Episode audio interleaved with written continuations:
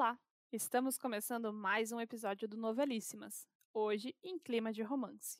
Inspiradas nas flores, chocolates e declarações do Dia dos Namorados, a gente resolveu trazer esse clima aqui para o nosso episódio. E para isso, a gente vai comentar casais da dramaturgia. O episódio de hoje está bem variado, porque a gente fez uma tarefinha de casa. Cada uma escolheu três casais para comentar por algum motivo que tenha marcado. Então, são casais que a gente chipou muito, são casais que a gente torceu, são casais que a gente acha que poderiam ter tido outro fim. Tem de tudo. Eu sou Cássia Maffei. Eu sou Nathalie Maia. Eu sou Bruna Rabinowski. Nath, começa você. Qual casal que você mais chipou? Ai, meu Deus, meu primeiro casal é um casal que eu chipei muito, que eu gostei de acompanhar, que eu gostei de ver a história se desenvolvendo na frente da TV, que é Rodrigo e Manu de A Vida da Gente. Rodrigo era vivido pelo Rafael Cardoso, a Manu é a Mari Cristiano. Eu já falei aqui no primeiro podcast de Novelíssimas que Manu é minha personagem favorita, que eu gosto muito do, conflito e de tudo que ela vive durante a trama. Então, super justo eu escolher este casal, né? A Vida da Gente é uma novela da Lízia Manso que começou lá em 2012. A história dos dois começa criança ainda, né? O pai do Rodrigo, Jonas, e a mãe, a Eva, eles se é, conhecem e a, a Eva tem duas filhas, que é a Manu e a Ana, e o Jonas tem o Rodrigo e vão morar junto, então eles passam a infância toda juntos e na adolescência, assim, no começo da juventude, a Ana, que é a Fernanda Vasconcelos, e o Rodrigo tem uma linda história de amor. Ela engravida e ela tem que esconder essa gravidez. Então um dia elas decidem fugir e sofrem um acidente de carro. A Ana fica em coma por seis anos e o Rodrigo e a Manu têm que assumir a Júlia, que é a criança, assim. A Manu assume nesse início, o Rodrigo descobre que a Júlia é filha então, ali que a história de amor dos dois começa. É um amor muito construído no dia a dia, assim. Eu tenho algum, alguns pontos marcantes para falar desse casal, assim. Ah, o primeiro aninho da Júlia, que eles decidem fazer uma festa, né, pra, pra menina. E aí você sente a sintonia, a cumplicidade dos dois, porque o palhaço que eles contratam não chega a tempo. E aí eles fazem um número para as crianças e são super aplaudidos. Vai passando o tempo, né? E aí chega no aniversário de três anos, que é para mim uma das cenas mais bonitas dos dois, que quando o Rodrigo fala para ela, ah, a gente é bom fazendo tudo juntos. A gente é bom trabalhando juntos, a gente é bom criando a Júlia juntos, então não tem por que a gente não ficar junto. A gente é bom de um monte de coisa, mano. A gente é bom criando filho, dividindo o mesmo trabalho. A gente é bom fazendo macarrão de madrugada. A gente é bom companheiro um pro outro. Acho que sim, Rodrigo, mas. Eu queria que pudesse ser tão simples. Mas a gente sabe que não é. Eu sinto o que eu sinto. Eu sei que isso não pode ser errado. Eles muito juntos. Eu, eu acho muito legal como essa trajetória acontece. E aí, assim, são cenas lindas da rotina mesmo, do casal, vendo a Júlia ser mimada pela avó, eles construindo a casa. E aí a Ana acorda depois de seis anos, né? E aí as turbulências começam a acontecer, porque a Ana tem que entender que a Manu está casada com o Rodrigo e acontece a separação deles, né? Outra cena que para mim é, é uma das cenas mais fortes dos dois é que lá no final a Manu vai precisar doar uma parte do fígado dela, né, pra Júlia. E aí eles estão todos brigados, as irmãs estão brigadas e estão todos separados, o Rodrigo não tá nem com a Manu nem com a Ana. E depois ela tem um problema durante a cirurgia e quase que esse transplante não acontece. Aí quando vão lá e falam, ó, oh, as duas estão bem a salva, a Manu tá namorando, de namorico, com o Gabriel, com a personagem do Heriberto Leão. O Heriberto Leão faz uma participação. E o Rodrigo levanta e entra correndo no quarto de hospital. Nossa, me arrepio de lembrar essa cena. E entra correndo no quarto do hospital e beija ela, assim, é, depois de saber que ela estava salva, sabe? E aí isso é, é, no começo do último capítulo, então você consegue ter uma ideia de que o fim vai caminhar para esse lado, né? Que os dois vão ficar juntos. Então, acho que o que eu mais gostava dos dois era o companheirismo, essa relação de construção, de aos poucos ir construindo o amor e no meio de tantas diferenças e de tantos problemas, eles tiveram que aprender no dia a dia a ser pais de uma menina que eles não eram pai, né? Ele era pai, né? Claro.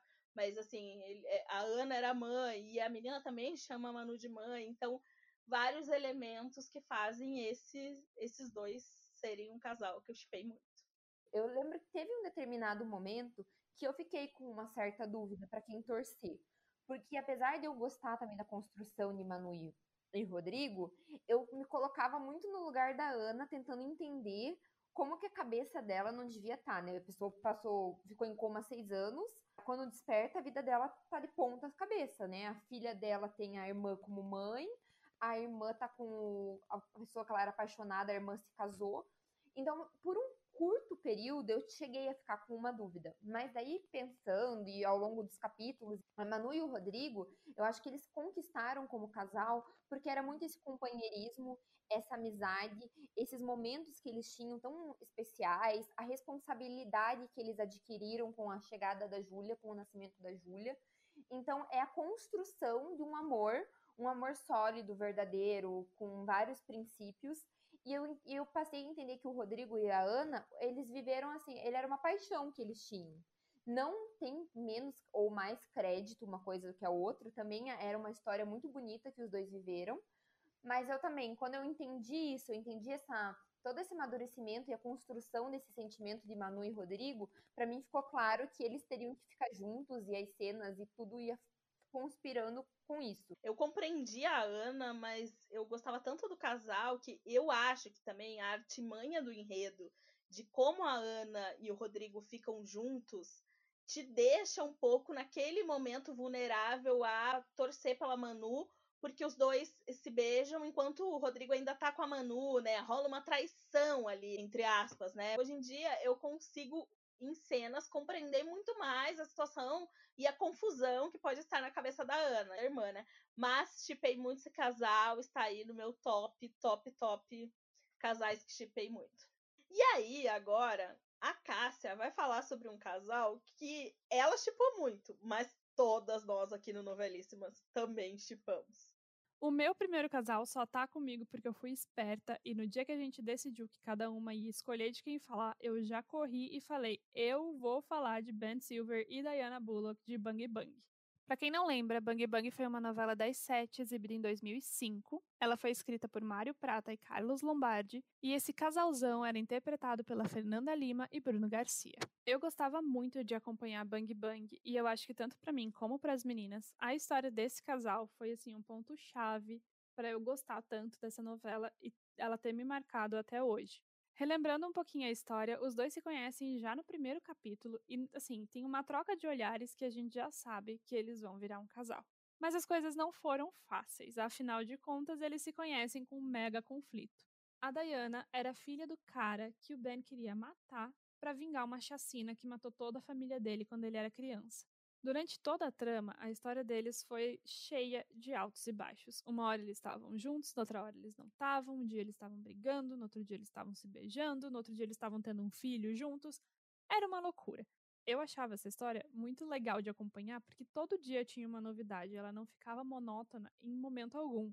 Até por isso que eu acho que eu assisti uma novela diferente de toda a crítica, porque muita gente reclamou do ritmo de Bang Bang. O que eu gostava muito também na história deles era a presença do humor. Parece que tudo era escrito para ter alguma piadinha, para ser cheia de sarcasmo, para ter alguma indireta. E pra gente que assistia, era mais claro do que água que os dois não conseguiam ficar separados, mas eles também não conseguiam sossegar e ficar juntos. O que tudo bem, Faz sentido você não ter um casal que se conhece no primeiro capítulo e já fica junto de cara, porque acaba a história.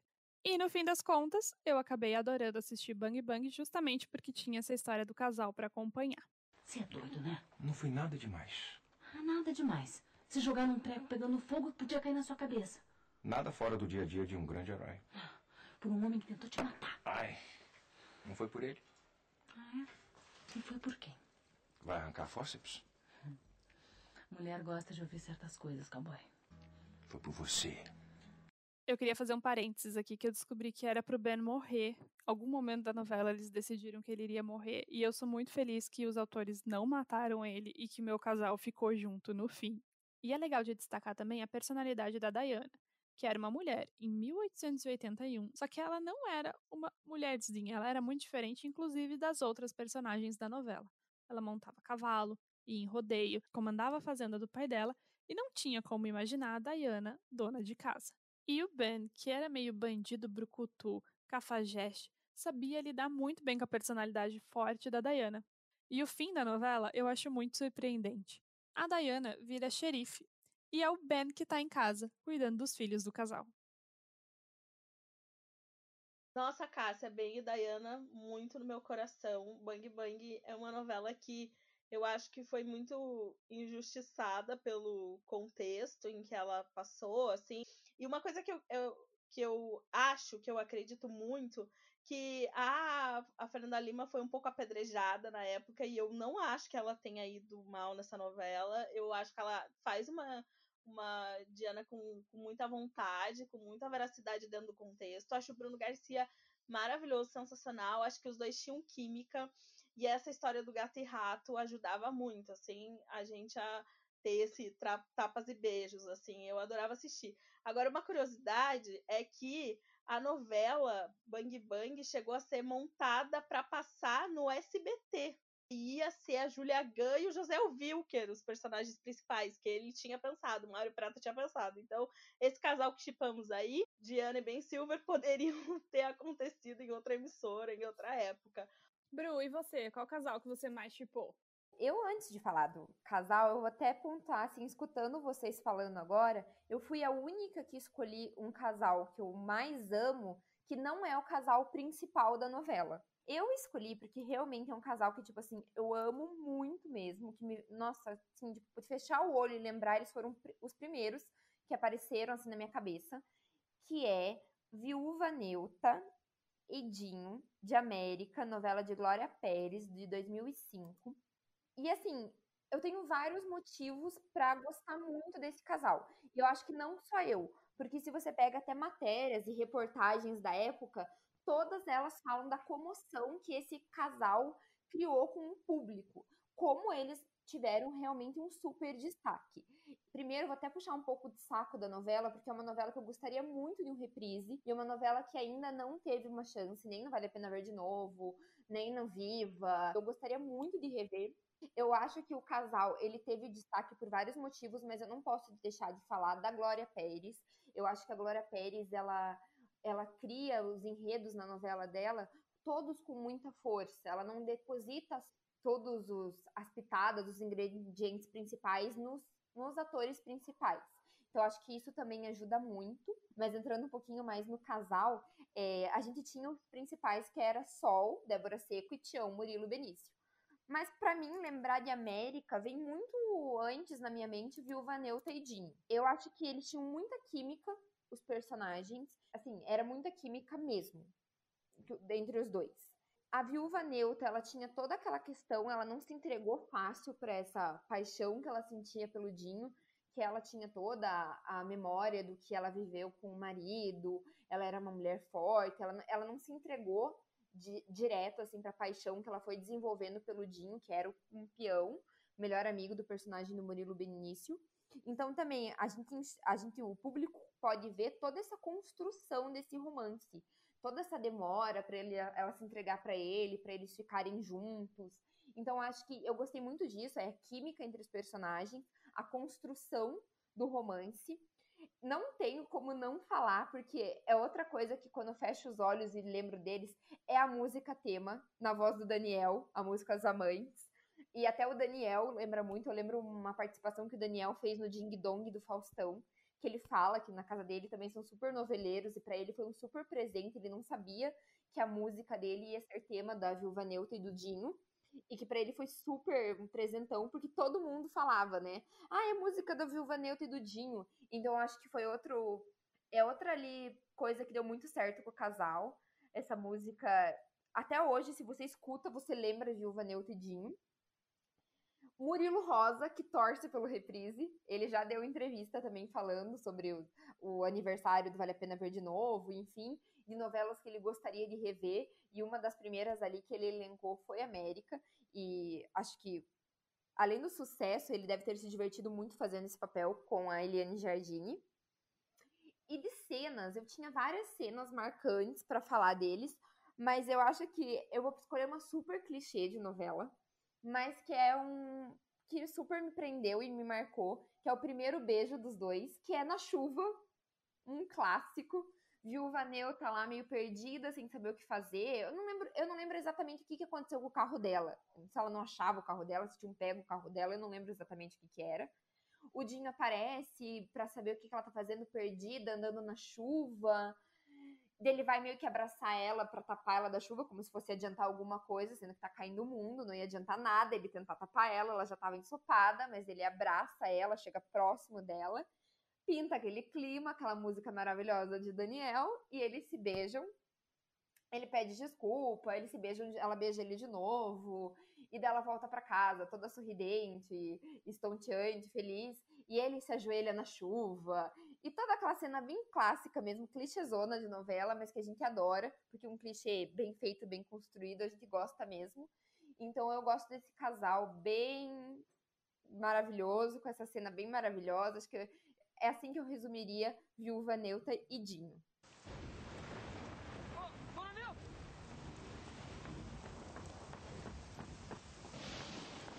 o que, houve, dona Neu? Para o meu carro, Dinho. Eu tô sozinha aqui, eu não sei o que eu faço. De Deus, a senhora vai pegar um resfriado nessa chuva. Tem que sair daqui, ó. Pega o meu casaco. A senhora me dá licença, viu?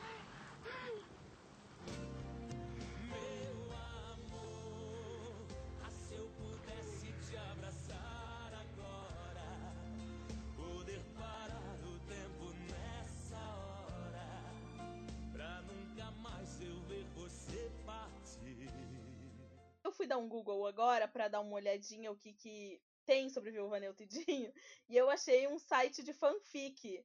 É, para quem não sabe o que é, que é fanfic, fanfic é quando você pega a história e escreve ela com os personagens que existem num livro, numa série, num filme e transforma e coloca a história do jeito que você queria. Escreve em capítulos e disponibiliza na internet. Então tem vários sites de fanfic. Isso é muito comum na cultura pop americana, assim, não tem tanta fanfic sobre novela brasileira, mas de Viúva Neuta e Dinho tem zilhões de fanfics. Então, estamos falando do ano de 2005, que a internet nem era tão acessível, mas tem de tudo. Primeiro beijo, no dia seguinte, Neuta vai à cidade, Dinho dorme com Neuta, é, presente para Neuta, boi bandido desfila em Nova Granada. Então as pessoas realmente faziam fanfics de Viúva Neuta e Dinho. Achei sensacional. Agora a gente ficou aqui, né, elogiando uma novela da Glória, falando super bem, o meu casal que eu mais amo é de uma novela dela. E a Nath vai falar de um casal bom de uma novela ruim, e essa novela, por coincidência, também é da Glória.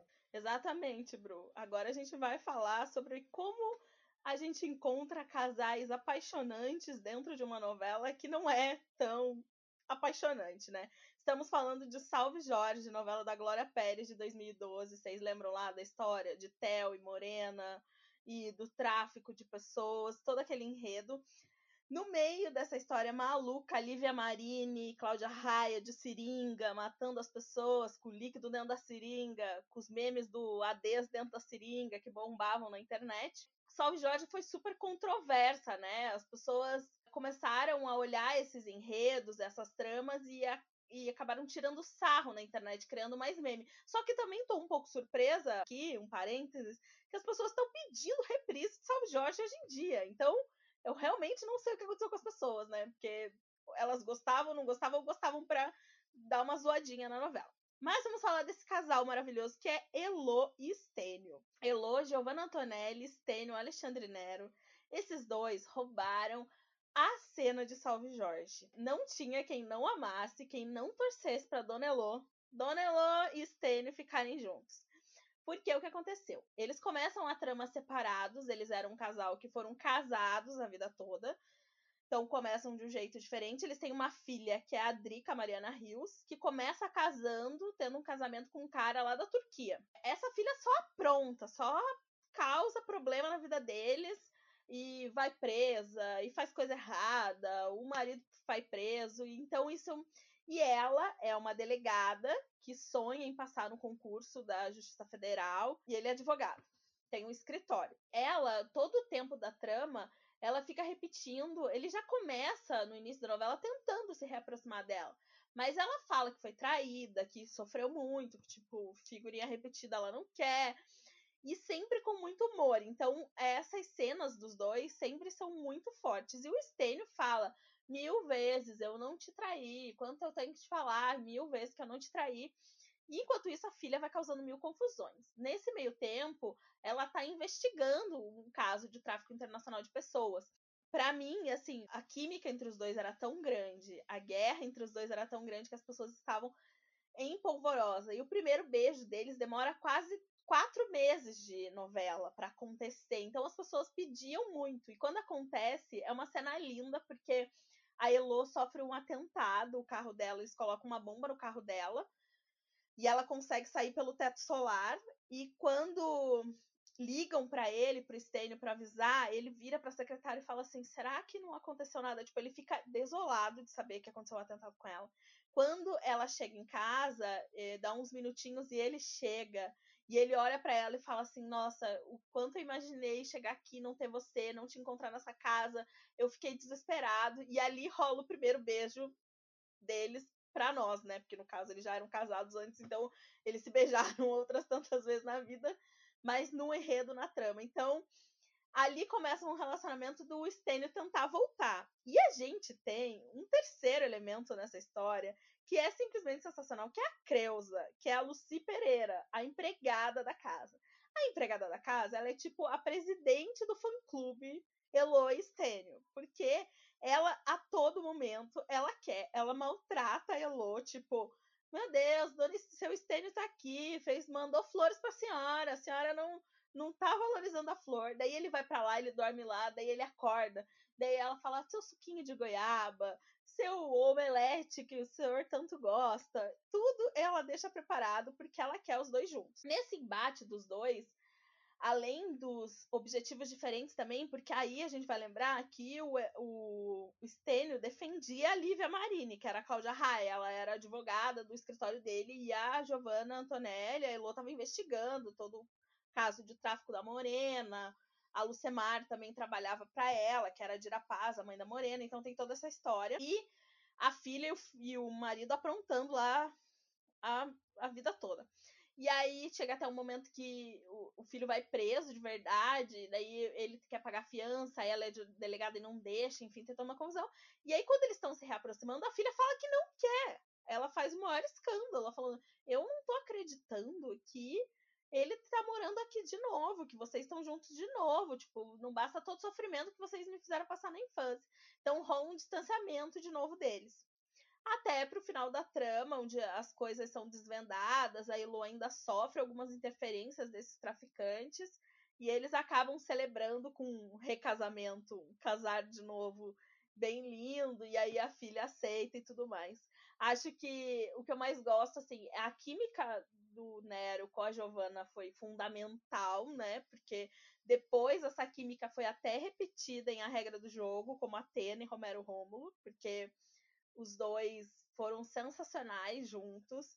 É, os ganchos que tinham de dessa relação assim de eu não te fiz mal no passado, mas ela também não queria se entregar. E ela, como uma mulher super empoderada, que tinha um super cargo, não queria voltar para casa. E se deparar com isso, assim, não queria voltar para casa e perceber que ela tava se entregando de novo, e daí, assim, ele pega ela, assim, muitas vezes e fala assim: pelo amor de Deus, dá folga pra delegada hoje, só hoje, hoje você dá folga pra delegada e vem aqui ficar comigo. Então, esse é um casal maravilhoso no meio de uma novela que teve seus altos e baixos. Não vou dizer que a novela é ruim, né? Mas, assim, a novela teve seus altos e baixos, mas que eles roubaram a cena e chamaram a atenção. Salve Jorge foi uma novela que eu não não acompanhei muito, assim, tipo, fielmente, porque não é uma novela que eu gostei, enfim, vários fatores. Mas esse era um momento que, quando eu tava passando, eu parava, eu prestava atenção na frente da televisão. Para mim, eles foram, assim, os protagonistas da, da novela. Eu acho que se tinha algo de Salve Jorge que eu gostava, realmente eram os dois. Quando os dois apareciam, as cenas deles. E eu acho que a pitada de humor que eles tinham um com o outro também era um super ganho, assim, para a relação deles. E eu achei uma matéria da época que a novela acabou, no, logo após o último capítulo da novela, e diz que no Twitter, um dos assuntos mais comentados no Brasil durante o último capítulo da novela foi a hashtag Obrigada Gil Antonelli e Alexandre Nero, do pessoal agradecendo o casal pelo show de atuação e por ter protagonizado a novela. Então, acho que realmente é outro casal, né? Que não é o principal, mas que ganha uma força tão absurda, rouba tanta cena que acaba tendo protagonismo mesmo, né? Que a pessoa acaba, se vai falar da novela, lembra desse casal. Isso que você falou de roubar cena encaixa 100% com o meu próximo casal. Esse casal que eu vou comentar não era protagonista da novela. Inclusive, eles nem começaram a novela os dois atores ao mesmo tempo. Mas eles roubaram tanto a cena que no fim do ano o ator ganhou o troféu Melhores do Ano do Faustão. Estou falando de Chiclete e Vivi Guedes, de A Dona do Pedaço, novela recente, agora de 2019, escrita pelo Valcir Carrasco. Tô de carro. Quer uma carona? Eu adoraria, mas eu. Tô esperando meu noivo. Ele vem buscar. Noivo? Né? Tô noiva. A Jana te falou, não? Eu vou me casar em breve. Não vai, não. Quê? Você vai casar comigo. A história da Vivi e do Chiclete roubou a cena não só na novela, mas comigo também, porque eu não estava assistindo a Dona do Pedaço. Mas um dia eu estava na sala, a TV estava ligada e passou a cena de quando Chiclete confessa para Vivi que ela era a pessoa que ele tinha que matar. Quando eu vi essa cena, eu adorei muito a história deles. Eu achei um casal muito improvável, eu queria muito saber o que ia acontecer. Tanto que eu comecei a acompanhar, assistir a novela até o último capítulo, e depois que acabou eu voltei no Globoplay para assistir o que eu tinha perdido. Só que no final das contas, eles acabaram me decepcionando um pouquinho. Eu vou recapitular aqui com vocês pra gente entender o que, que aconteceu com esse casal. Em A Dona do Pedaço, a Vivi Guedes era uma personagem maravilhosa, independente, forte, toda linda e diva. E ela estava noiva do Camilo. Tudo ia bem no relacionamento deles até que um dia aparece o Chiclete. A Vivi e o Chiclete têm uma química.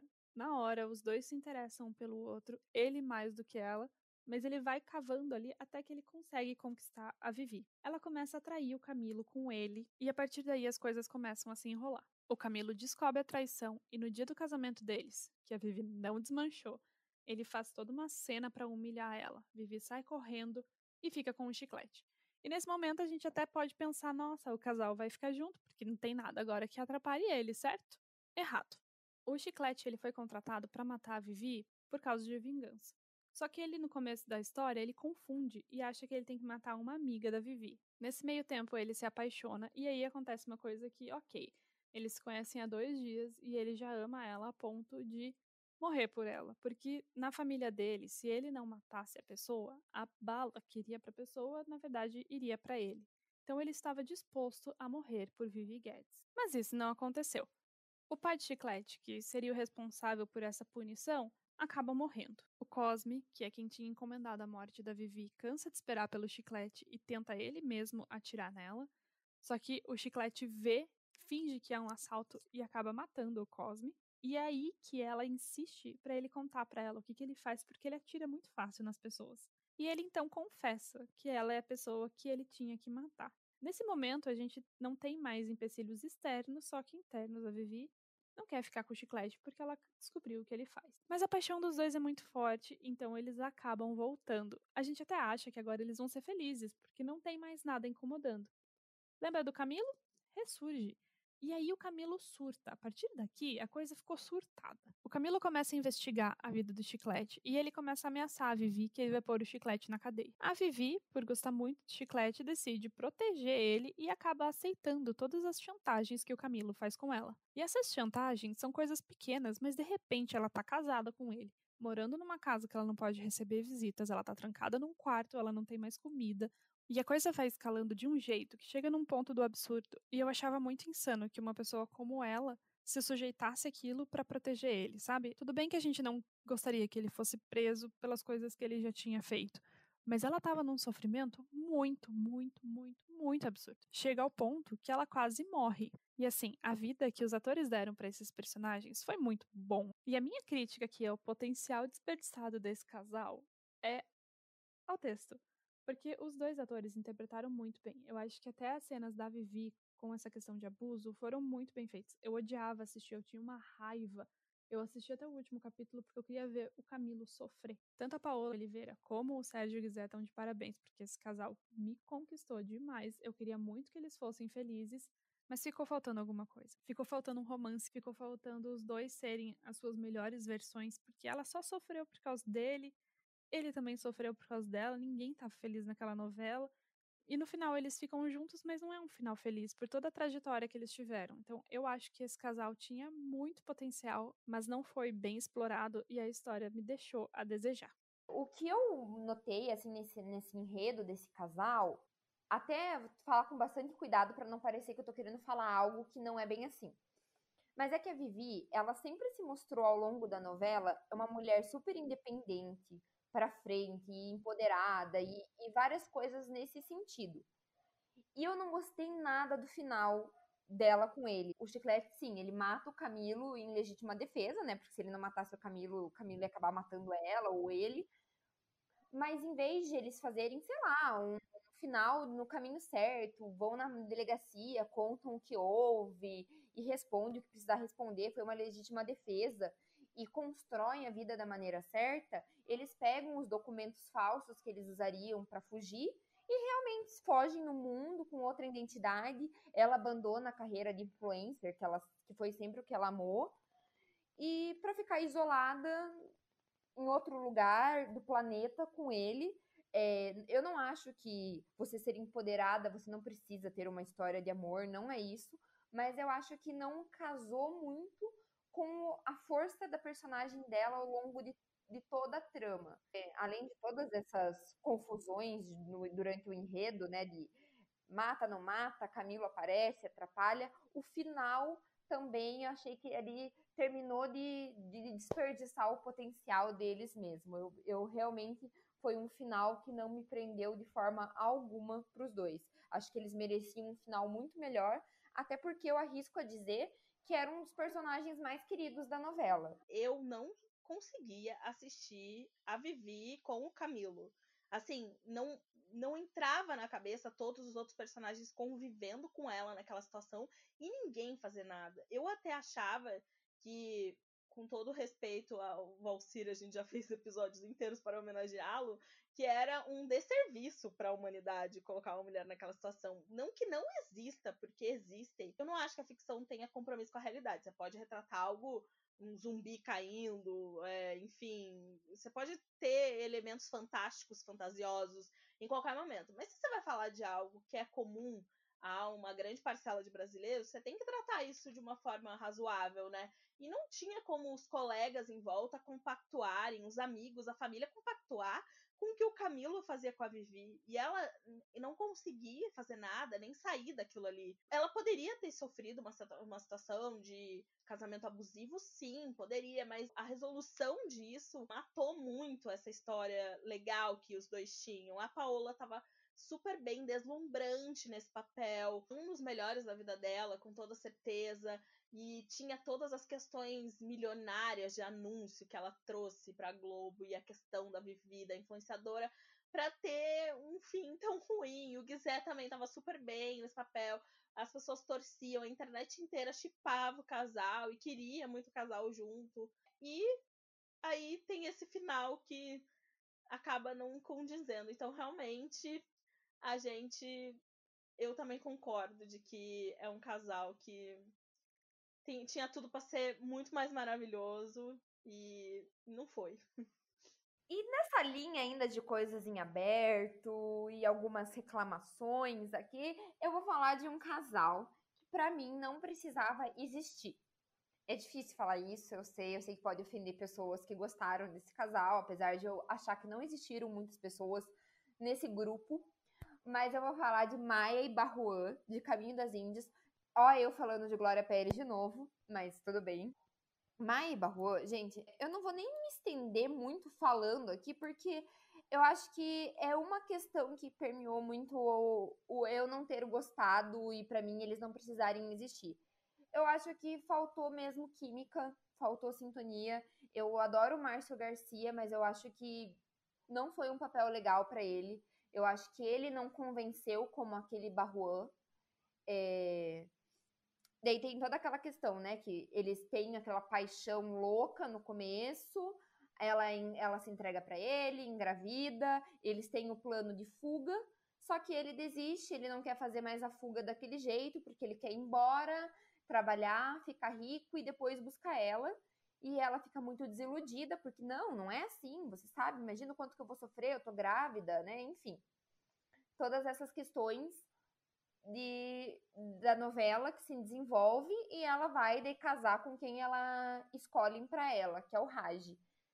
Então, eu, para mim, esse casal não precisava ter existido porque faltou muita química. Eu não conseguia nem sentir a verdade nesses primeiros episódios da, da paixão deles. Essa paixão não, não me conectava, não chegava até mim. O Barro, assim, realmente não, não colou. E daí isso me afeta em um outro ponto. Porque eu vou parecer muito do contra. Mas eu amava Raj Duda. Amava. Eu sei que muitos discordam total. Eu acho que eu e meu pai, a gente era os únicos que amava de Duda. Então, para mim, era mais um motivo para eu odiar o Barruan ter existido. Porque eu pensava, cara, se fosse uma pessoa ali que tivesse tido mais química, mais legalzinha, podia ter tido uma divisão e vai que, né, Raiz e Duda ficavam juntos. Mas não, Barruan não contribuiu para nada, então não tinha nem como tentar torcer que não ia dar certo mesmo. Raj ficou com Maia, Duda teve que ficar com outra pessoa, o personagem do Murilo Rosa, por sinal, que apareceu para ela. E, mas aí é um casal para mim que eu não vou nem me estender mais, eu acho que é isso. A Duda ficou com outra pessoa, o Raj ficou com a Maia, e não lembrar que o Barruan foi embora sozinho no camelo do deserto, que é uma cena importantíssima. Mas, assim, Raj e Maia foi um super sucesso, né? Lombardi e Juliana Paz, meu Deus, arrasaram naquele papel. E o Barruan realmente, como diz a Bruna, se colocasse uma porta ali, dava a mesma coisa, porque não, não tinha sentido nenhum para aquela trama. Mas coitado, né? Vai carregar o Barruan no camelo do deserto para sempre. E, e não tinha como, assim, não, não teve química. Diferente, assim, do Márcio Garcia, por exemplo, que quando fez Celebridade, que ele teve super química lá com, como Michê, com a Cláudia Abreu, Laura Cachorrona e tal, com a Juliana Paz não rolou nessa novela. Quem sabe numa próxima. Então, por último, eu separei. Eu fiquei muito na dúvida. Eu mudei esse casal aqui umas 18 vezes. Mas eu separei um casal que eu achei que não ia chipar e acabei chipando. A primeiro momento eu olhei e olhei com desconfiança. E depois passei a chipar e estou chipando horrores. Que é então, esse casal de Malhação Sonhos não é o casal Perina, famoso, o casal do Anca. Também chipo eles muito e adoro. Mas eu vou falar de Dandara e Gael que é a Dandara vivida pela Emanuele Araújo e o Gael pelo Heriberto Leão. A Malhação Sonhos é escrita pela Rosane Svartman e pelo Paulo Raume, que a gente adora, né? E a gente sempre fala aqui dos sucessos deles.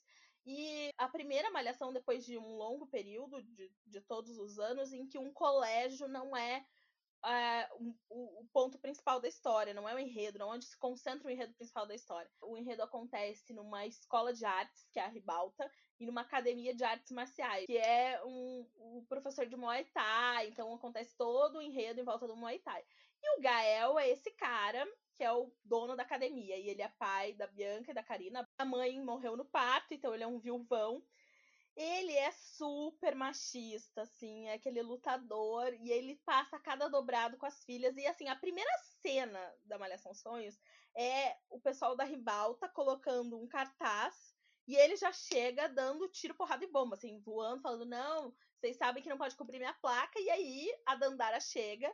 E aí, no primeiro momento, a Dandara olha no olho dele e fala: ai, por favor, Gael. Então, assim, você já sente que, assim, ele consegue se acalmar com a Dandara, sabe? E aí, com o passar do tempo, os dois começam a se aproximar, porque ela começa a ser a única pessoa que consegue convencer o Gael de fazer certas coisas. E eles convivem no mesmo galpão, então a ribalta é em cima e a academia embaixo. Então isso é uma confusão, né? E ele, assim, é muito duro com com as meninas e tal.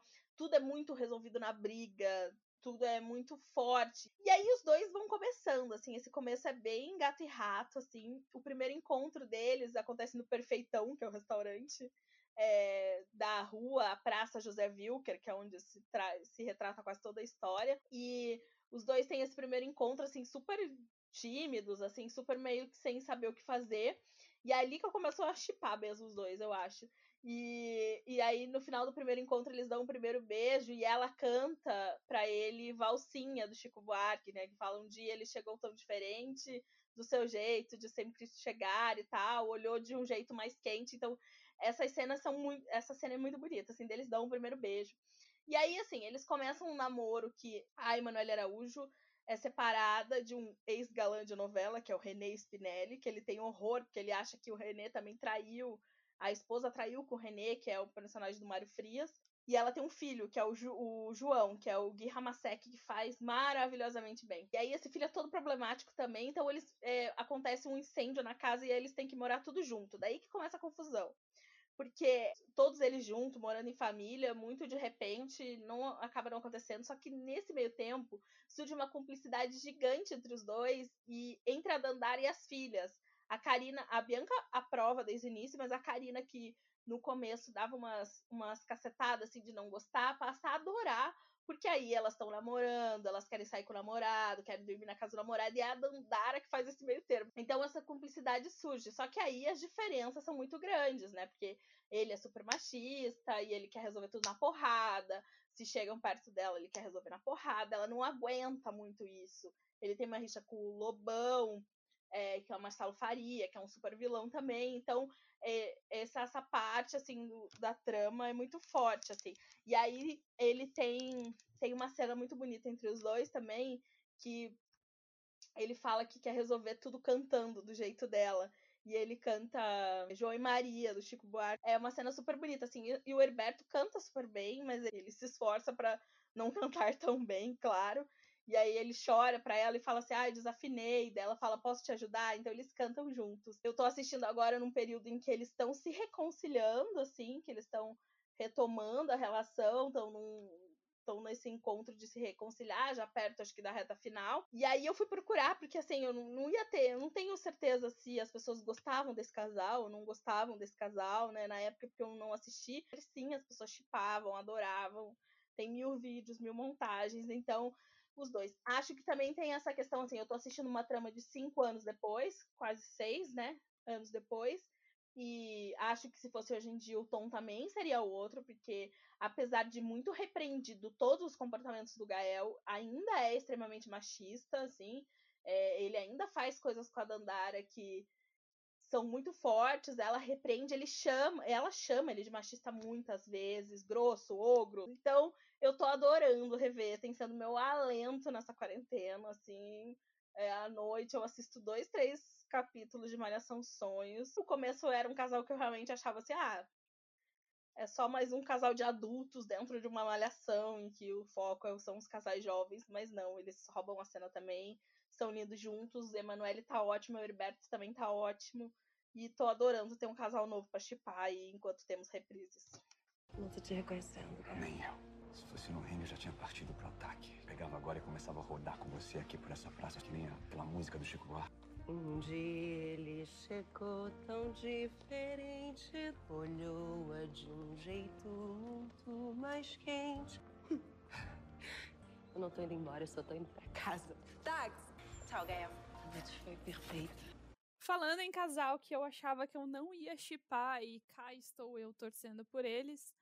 Na verdade, não é nenhum casal. Eu, eu não sei nem como definir, porque eu não sei o que eu faço nessa situação. Nós temos um triângulo amoroso, que é em Salve-se Quem Puder, novela que tá em pausa agora por causa da, do coronavírus. E o meu casalzinho aqui, triângulo, é Kira Rafael e Kira e Alan. E eles estão aqui porque eu não sei o que eu faço. Quando a novela começou, eu não dei muita moral pra Kira com o Rafael. Mas assim, beleza, eles vão casar, ok. Estão lá na deles. Aí veio todo o rolo do furacão, elas mudaram de identidade, se mudaram e etc. Aí eles fizeram aquela coisa que eu achei bizarra, mas beleza, de eles fingirem que estavam fazendo umas sessões espirituais para Kira encontrar com o Rafael. E aí eles são um casal muito bonitinho. Eu não tenho como não torcer por esse casal bonitinho. Só que ao mesmo tempo, a Kira, como Cleide, tá lá na casa do Alan, se dando super bem com as crianças, curtindo tudo que tá acontecendo ali. E ela e o Alan estão ficando um casal também tão amorzinho que eu não, eu não sei o que eu, faz, que, que eu faço. Pra quem que eu torço, eu não sei. Eu vou ficar triste se ela ficar com o Rafael, eu vou ficar triste se ela ficar com o Alan, e eu vou ficar feliz também nos dois casos. Então, assim, eu não sei o que, que eu faço, eu não sei o que eu vou fazer, eu quero que essa novela volte para eu poder saber o que, que o Ortiz decidiu, mas eu já sei que eu vou ficar triste em qualquer um dos dois casos, porque eu gosto dos três separadamente como dois casais. Então, é isso aí. Acho que eu quero que a Kira tenha uma dupla identidade pro resto da vida dela. Ela, como Kira, fica com o Rafael e ela, como Cleide, fica com o Alan. Tem duas vidas, duas famílias e é isso aí. Eu vou me meter aí. Eu gosto dos três também. É, eu, eu acho que ela também tem liga com tanto quanto o Alan como o Rafael. Mas a minha torcida é pro Alan. Adoro o Rafael, adoro, adoro, adoro. Espero que ele tenha um final super feliz. Mas ela naquela família, com o Alan, com as crianças, com o vô da Alex, ali para mim tudo flui muito bem, eu acho muito divertido, gosto muito, mas prefiro não torcer muito porque o Ortiz já me tombou antes, nunca superei e nunca vou superar Beto e Tancinha separados, então eu prefiro não torcer muito para já estar tá preparada caso eles não fiquem juntos para não ter uma dor no coração de novo. Eu ia falar exatamente isso, assim, eu assim, eu gosto do personagem do Rafael, mas acho o, o namoro dos dois muito meloso, muito melado. Eu zero chipei ela com o Rafael, assim, para mim não faz diferença, mas assim, eu sou apaixonada por ela e a Alan, adoro ela dentro daquela família, aquela coisa meio referência de novela mexicana, da babá dentro de casa, assim, eu adoro, sou, sou apaixonada, mas também, Daniel Ortiz, por favor, assim, não deposito minhas expectativas em casal dividido de Ortiz, porque Beto e Tancinha realmente é algo que a gente nunca vai superar. E eu falarei agora o último casal dessa lista que nós fizemos. É um casal engraçado que eu chipei muito. Bruno e Fatinha, de Malhação Intensa como a Vida, de 2012. É uma novela, né? Uma das temporadas de Malhação da Rosane Svartman e da Glória Barreto. E Bruno e Fatinha, eles têm muito a história do romance gato e rato. E eu acho que isso era acabava me prendendo muito, me divertindo muito essas cenas com eles. Eu acho que eles ganharam muito como casal na temporada. É, a Juliana Paiva como Fatinha, acho que desde o começo ela já mostrou que veio na temporada, já teve assim um brilho, e eu acho que uma característica até da atriz, ela é muito boa, e em todas as novelas que ela participa, ela, às vezes, até um papel que não é tão bom, ela consegue dar, assim, um tchan no papel. Mas eu acho que juntos eles formaram, assim, uma dupla bem imbatível, com cenas maravilhosas. É, tanto é que foi ter uma, uma grande comoção do público. Acho que foi um dos maiores chips da Malhação, não tenho dúvida, Brutinha, que tá entre o topo da lista aí desses 25 anos de Malhação. Eles eram super opostos, acho que muito por isso desse gato e rato, né? A Fatinha, ela era, assim, um tipo de piriguete, falando de uma forma mais clara. E o Bruno, ele era super certinho, corretinho. Eles eram realmente totalmente opostos. Começa com a Fatinha provocando o Bruno. Eles ficam juntos. Ele resolve assumir ela, mas dura pouco a harmonia entre eles, porque ele tinha vergonha do jeito dela, de levar ela para a família dele, para os amigos dele. Resolve colocar um ponto final na história com ela e daí o jogo inverte. Ele percebe que ele já tá apaixonado por ela, só que ela vai fazer ele correr atrás dela, mesmo ela sendo ainda super apaixonada por ele. Por que, que você contou pro meu pai o lance do emprego? Para de se meter na minha vida, deixa eu fazer as coisas do meu jeito, cara. É impressionante como você e seu pai são parecidos, Gil. Teimoso, orgulhoso, lindo, charmoso. Vanessa. Não, podia ter me procurado em vários outros lugares, podia ter me ligado. Mas você preferiu vir até o meu quarto, né? Acho que você também tá querendo. É claro que eu tenho vontade de ficar com você, mas eu não acho legal. Você vai querer voltar a namorar, eu não vou querer, você vai acabar se magoando comigo de novo. E eu acho que essa história é muito viva, ela vai sendo construída ali capítulo a capítulo, prendendo e fazendo as pessoas torcerem cada vez mais por eles a Fatinha com esse jeito de viver intensamente e ela dá um pouco dessa injeção nisso do Bruno, né, de curtir a vida. E eles são maravilhosos. Eu lembro do capítulo de que eles casaram na reta final, que ela arranca parte do vestido para entrar com o vestido curtinho, que era o que ela queria, do jeito dela. E, enfim, eles acabam cada um do seu jeito, mas assumindo que o amor deles é maior e ficando juntos mas até aí é um longo caminho de muita encrenca, muita cena engraçada, e com certeza foi um dos casais aí que eu mais chipei. Também me rendo aí a Rosane, porque ela tem esse dom, né, de fazer esses casais super chipáveis. E esse é um casal aí que eu que eu realmente torci muito e lembro e adoro rever cenas deles. E até hoje, né? Eles já fizeram novela juntos depois, Juliana Paiva e Rodrigo Simas. E até hoje aí, o pessoal da internet relembra muito desse casal, Bruno e Fatinha. E para finalizar, a gente separou aqui cada uma, mais um casal honorário aqui, que vai ter uma menção, mas a gente não vai discorrer muito sobre as histórias. Eu separei o Cabeção e a Miyuki de Malhação. Eles foram um casal por três temporadas, de 2003 a 2005, e eu acho que eles merecem estar aqui só pela duração do tempo que eles foram um casal na TV. Eu vou falar de Nani Mário, de Bom Sucesso, que é uma novela que eu e a Bru amamos, então a gente já falou tanto de Bom Sucesso por aqui, mas o casal Nanário foi super bem construído pela Fabiola Nascimento e pelo Lúcio Mauro Filho, merecia um lugar especial nesse podcast.